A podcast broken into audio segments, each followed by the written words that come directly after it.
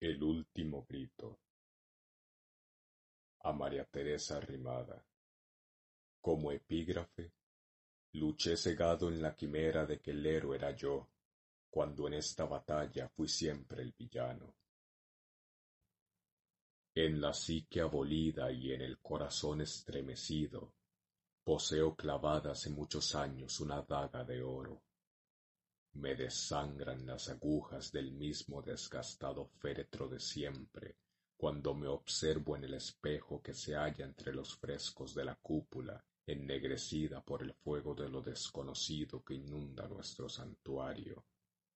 Repta el terrible monstruo sin rostro abriendo las fauces, mientras me engaño de nuevo, creyendo que escucharé cantar a la sirena que le obliga a dormir, que me salva de sus garras adamantinas y de sus pálidos ojos que me atraviesan el alma bestia mucho más terrorífica aún sin metamorfosis para la sirena que tal monstruo para mí.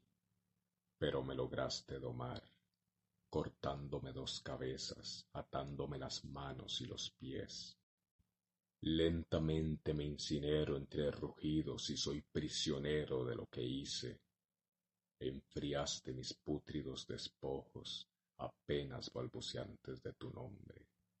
María, María, María, y me acariciaste en tus fríos regazos de princesa donde indiferente me apuñalas, tan cruel sin importarte nada, una, otra y otra vez. No duele menos que la primera porque mi carne se regenera para ti, amor mío. Sería incluso un solemne y prodigio halago nombrar a mi vacío rojo una ribera, que poseída las largas y viejas raíces de tu amor, taló, arrancó y quemó sin piedad. Pero la bestia ha sido encarcelada en su oscura cueva de la cual nunca regresará.